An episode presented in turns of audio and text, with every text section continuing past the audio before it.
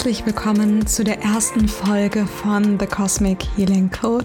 Ich bin Carmen, dein Host und freue mich so, so sehr, dass du hier bist und dass du mich auf der Reise durch das Universum begleiten magst. In The Cosmic Healing Code geht es darum, den Blick zu weiten und die Verbindung zwischen dem Immanenten und dem Transzendenten zu erkunden. Und dazu möchte ich heute mit dir gemeinsam das Fundament legen, indem wir über das Thema sprechen, welches den gesamten Podcast wie einen roten Faden durchziehen wird. Und die Rede ist von Ganzheitlichkeit. Denn eine ganzheitliche Betrachtung ermöglicht es uns, etwas vollständig zu sehen. Das heißt, im Sinne des Großen und Ganzen einzuordnen und alle Aspekte einzubeziehen, die eine Wirkung auf ein bestimmtes Thema haben könnten. Eine ganzheitliche Betrachtungsweise erinnert uns somit daran, dass alles miteinander verbunden ist und jede unserer Handlungen einen Einfluss auf das größere Ganze hat. Und Daher möchte ich den Fokus vor allem auf diesen Aspekt legen, also auf diese, ja, diese Grundlage, die der ganzen Welt innewohnt oder dem ganzen Menschsein innewohnt, nämlich Körper, Geist und Seele. Und damit schlagen wir quasi gleichzeitig die Brücke zwischen dem Immanenten und dem Transzendenten. Die Betrachtungsweise, dass der Mensch aus Körper, Geist und Seele besteht, ist auf Beobachtung und Erfahrung zurückzuführen. Also das ist kein neues esoterisches Konzept oder irgendwie so etwas, sondern es ist ein, ja, ein uraltes Konzept. Es ist viel mehr als ein Konzept. Es ist eine Erfahrung. Es beruht auf Beobachtung, die gerade viel mehr Zuwendung wieder erfährt, weil Menschen merken, dass diese Betrachtungsweise sie wieder mehr zu sich selbst zurückführt, dass sie ihnen hilft, sich selbst besser zu verstehen und ihre eigenen Themen in die Heilung zu bringen, dass sie ihnen hilft, mehr Lebensqualität wieder in ihr Leben einzuladen und diese Betrachtungsweise ist auf Beobachtung und Erfahrung zurückzuführen, die sich in ihrem Kern gleichen und von Menschen aus verschiedensten Kulturkreisen über die Jahrtausende hinweg gemacht wurden. Und genau hier möchte ich mit dir einsteigen. Ich möchte mit dir gemeinsam erkunden, welche verschiedenen Betrachtungsweisen es auf Körper, Geist und Seele zu den unterschiedlichen Zeiten gab und in den unterschiedlichsten Kulturen und wie sich diese Anschauungen vielleicht auch überschneiden. Dieser Podcast hat absolut keinen Anspruch auf Vollständigkeit, sondern es geht darum, ein Fundament zu legen.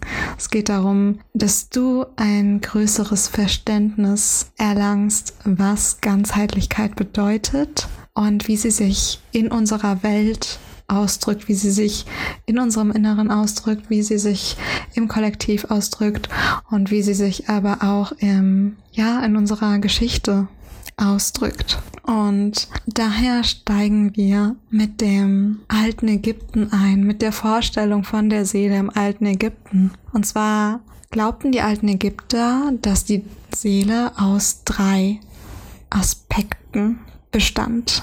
Und zwar dem Aspekt K, also der Lebenskraft, die den Körper des Menschen nach dessen Tod verlässt, dem Aspekt Ba, welcher die göttlichen Eigenschaften beschreibt, die einem Menschen innewohnten, die ein Mensch mit in diese Welt brachte, und der Aspekt Ach, der sich erst nach dem Tod zeigte. Erst mit der Verklärung des Toten trat er hervor. Und das Wort Ach leitet sich von einem Stammwort ab, was so viel bedeutet wie leuchten, glänzen. Somit kommt Ach in seiner Bedeutung der Vorstellung von der Erleuchtung sehr nahe.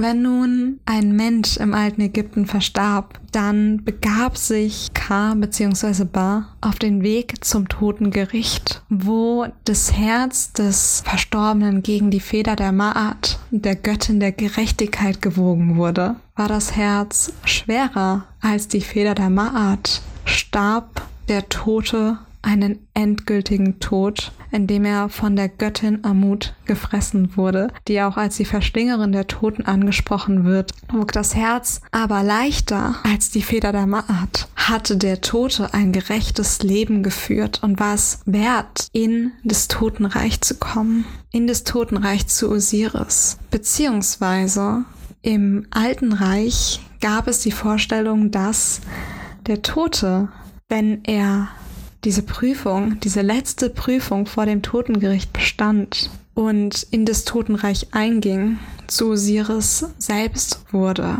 Denn genauso wie Osiris war der Tote gestorben, war er nun auferstanden und ins Reich der Toten gelangt. Das möchte ich nun fürs Erste erstmal so stehen lassen und mit dir weiter schauen auf das Christentum. Im Christentum bzw. im christlichen Glauben schlug sich die Vorstellung von Körper, Geist und Seele in der Trinität von Vater, Sohn und Heiligem Geist nieder. Dabei war der Sohn der Körper, der Heilige Geist, der Geist und der Vater die Seele. Und bildlich dargestellt ist diese Vereinigung von Vater, Sohn und Heiligem Geist, beziehungsweise von Seele, Körper und Geist in der biblischen Geschichte von der Taufe Jesu durch Johannes im Jordan. In dem Moment, als der Heilige Geist in Form einer Taube auf Jesus herunterkommt und Gott spricht.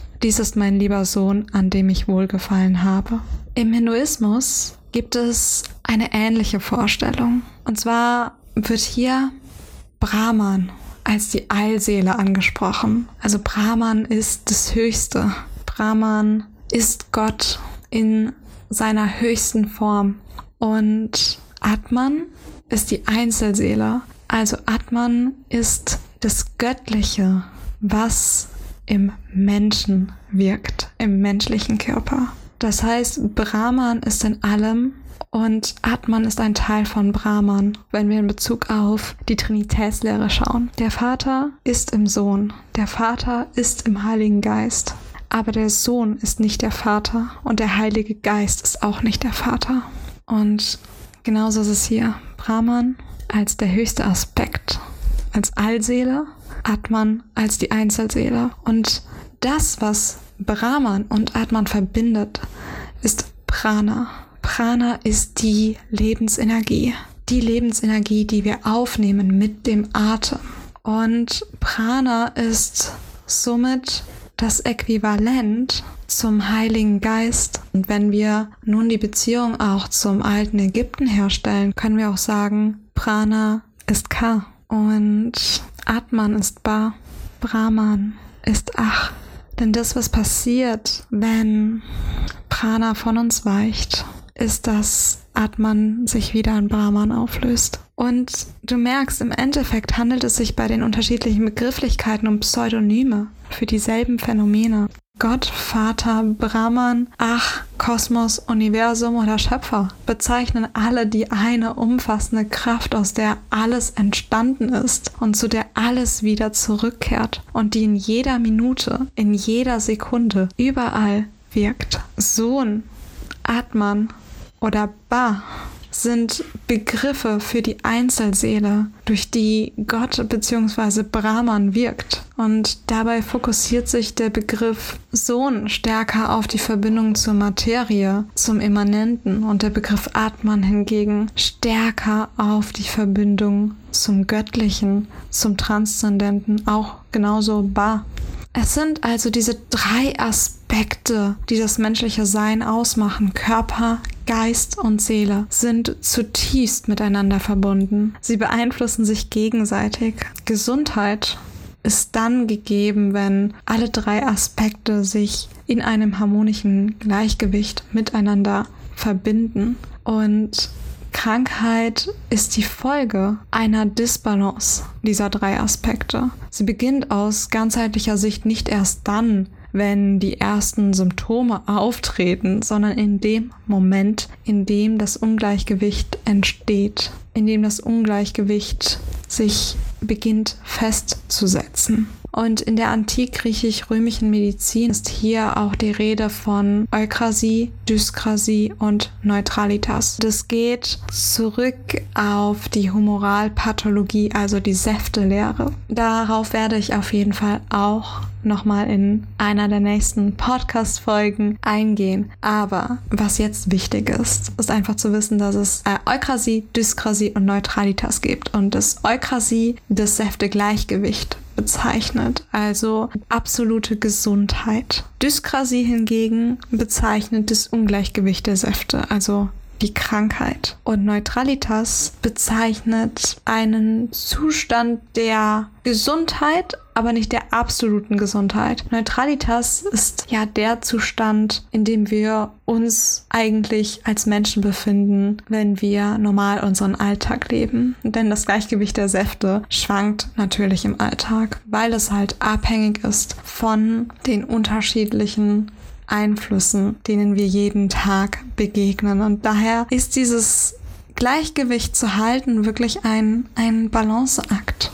Und aus diesem Grund ist es gerade so unfassbar wichtig, auf Symptome zu achten, denn Symptome sind immer ein Hinweis darauf, dass die Krankheit bereits fortgeschritten ist. Sie sind der Versuch unseres Körpers, mit uns zu kommunizieren. Sie sind auch in einer gewissen Weise ein Hilferuf unseres Körpers. Er sagt uns damit quasi, du, ich krieg das hier gerade nicht mehr alleine geregelt. Ich brauche deine Unterstützung. Das Problem ist nur, dass wir in der Regel verlernt haben, diese Symptome als Sprache unseres Körpers zu verstehen denn wir bekommen vermittelt, dass Symptome eine Folge der Krankheit sind. Sind sie in gewisser Weise auch. Aber die Frage ist doch, was ist nicht im Gleichgewicht, um wieder das Gleichgewicht zu finden? Es geht nicht darum, Symptome zu beseitigen. Es geht darum, das Gleichgewicht wiederherzustellen. Und durch die Herstellung des Gleichgewichts verschwinden die Symptome. Also, Symptome sind also als Versuch unseres Körpers zu verstehen, mit uns zu kommunizieren und uns darauf hinzuweisen, dass sich etwas in uns und unserem Leben nicht im Gleichgewicht befindet.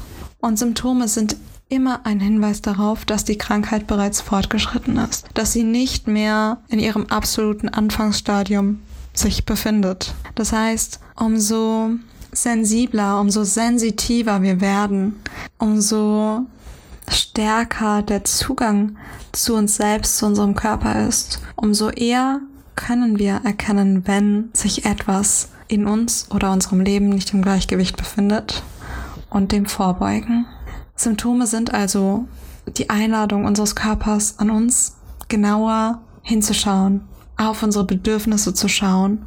Denn die meisten Krankheiten entstehen nämlich genau daraus, dass wir nicht genug auf uns achten, dass wir nicht auf uns und unsere Bedürfnisse schauen, dass wir häufig heute immer wieder unsere Grenzen überschreiten und dass wir nicht im Einklang mit den Bedürfnissen unseres Körpers leben, nicht im Einklang mit unserer ureigenen Natur leben. Bereits Hippokrates war der Ansicht, dass die meisten Krankheiten daraus entstehen, dass wir ein Leben führen, was nicht unserer ureigenen Natur entspricht. Das heißt, dass wir eine nicht adäquate Lebensweise für uns haben. Und aus diesem Grund gab er in seinen Werken die verschiedensten Ratschläge zur Erhaltung der eigenen Gesundheit. Das heißt, er geht sehr, sehr, sehr stark auf die Umwelt ein. Er geht ein auf die Ernährung. Er geht auf ganz, ganz viele verschiedene Aspekte ein, die alle im Zusammenhang stehen mit unserem Lifestyle. Seine Ansichten sind in der Hinsicht moderner denn je. Und gerade von den Heilkundigen der Antike und des Mittelalters können wir einiges lernen in Bezug auf Prävention. Die immer größeren Möglichkeiten, die wir dank der Technik erhalten haben, haben auch die Möglichkeiten der Medizin stark erweitert. Und das ist wundervoll. Trotzdem trägt jede Entwicklung eigentlich immer eine positive und eine negative Kehrseite mit sich, wenn wir das so ausdrücken möchten. Somit haben wir als Menschheit uns in dem Glauben verrannt, dass die Schulmedizin für alles und jedes ein Mittel hat. Das ist, wie wir alle wissen, nicht der Fall. Es ist einfach, die Verantwortung für die eigene Gesundheit an eine äußere Instanz abzutreten, in diesem Fall an die Ärzte. Und Bevor das hier mal wieder von gewissen Personen falsch verstanden wird, die Schulmedizin ist wichtig, ist wertvoll und wir können zutiefst dankbar sein, dass wir so große Fortschritte im Bereich der Medizin erlebt haben, dass wir auch im deutschsprachigen Raum immer noch ein gut funktionierendes medizinisches Versorgungssystem haben. Dennoch, lasst uns realistisch sein. Wir haben dieses gut funktionierende System, wir haben es noch. Aber die Gesundheit der Menschen auf dieser Welt wird im Gesamtbild immer besorgniserregender. Und auch bei uns sind Arztpraxen und Krankenhäuser überfüllt. Mediziner und Pflegepersonal arbeiten an ihrem Limit und Psychotherapieplätze sind so rar, dass man in der Regel neun bis zwölf Monate auf einen Platz warten muss. Und das ist Realität. Und dieser Zustand resultiert aus einer gewissen Haltung, die wir unserem Körper und unserer Gesundheit entgegenbringen und Entwicklungen, die daraus folgen. Dieser Zustand resultiert aus einer gewissen Vorstellung, die wir von unserem Körper haben. Der Körper ist zu einer Maschine geworden. In jedem Aspekt des Alltags scheint es mittlerweile um das höher, schneller und weiter zu gehen. Und in unseren Augen hat unser Körper zu funktionieren wie eine Maschine. Und genauso wird er auch betrachtet aus medizinischer Sicht. Ein Symptom ist ein Defekt, das behoben werden muss. Es ist kein Wunder, dass sich diese Anschauung innerhalb der letzten Jahrhunderte verbreitet hat, denn das Bild, das wir uns von der Welt, vom Leben, von uns selbst machen, ist immer ein Ausdruck der Zeit und der Umwelt, in der wir leben. Und diese Aspekte prägen uns zutiefst. Und so ist es auch ein Ausdruck der Zeit, wenn wir den Körper als eine Maschine betrachten, die funktionieren muss. Das Problem dabei ist allerdings, dass unser Körper keine Maschine ist, sondern ein Teil der Natur und sich somit auch nach dieser richtet. Ob wir uns dessen nun bewusst sind oder nicht, das spielt überhaupt keine Rolle. Es geht nicht darum, etwas zu beheben oder zu beseitigen oder zu reparieren, sondern es geht darum zu verstehen, wieso wir uns nicht in unserer Balance befinden, was uns ins Wanken gebracht hat, dass wir unseren Halt verloren haben. Dort genauer hinzuschauen und zu fragen, was braucht mein Körper, was brauche ich, um zu heilen. Und das können die unterschiedlichsten Dinge sein. Das kann eine Ernährungsumstellung sein, das kann ein Jobwechsel sein, das kann Quality Time für dich sein, Sport. Aber es kann auch sein, dass du tiefer gehen musst, dass es darum geht, deine eigenen Themen anzuschauen. Themen, die wir häufig seit unserer Kindheit auch mit uns herumtragen. Das Wichtige hier ist, dass wir uns diese Frage selbst stellen. Was brauche ich? Und dann in uns hineinfühlen und schauen, welche Antwort da hochkommt. Denn der Körper hat eine eigene Weisheit und umso stärker du mit dir selbst verbunden bist, umso klarer wird die Antwort auch sein, die du von deinem Körper auf deine Frage erhältst. Aber wenn wir von Heilung sprechen, geht es nicht darum, dies oder das zu reparieren, sondern es geht darum, wieder ganz zu werden, im Sinne von zu deiner ureigenen Natur zurückzukehren und dich mit deiner dir innewohnenden Weisheit zu verbinden dich von ihr leiten zu lassen. Und das können wir nur, wenn wir allen Aspekten von uns selbst erlauben zu sein, wenn wir uns annehmen können in unserer Vollkommenheit, in unserer Ganzheit. Das ist der Weg, den es zu beschreiten gilt. Es ist der Weg zu uns, zu unserer ureigenen Natur zurück. Es ist der Weg in die Verbundenheit. Es ist der Weg zu unserer ureigenen Essenz, zu dem, was wir wirklich sind. Pure, reine Liebe. Und auch wenn diese Sicht auf den menschlichen Körper, den Geist und die Seele noch nicht vollkommen in unserer Medizin angekommen ist, so wird dies doch mit der Zeit geschehen. Die Medizin der Zukunft wird eine ganzheitliche sein.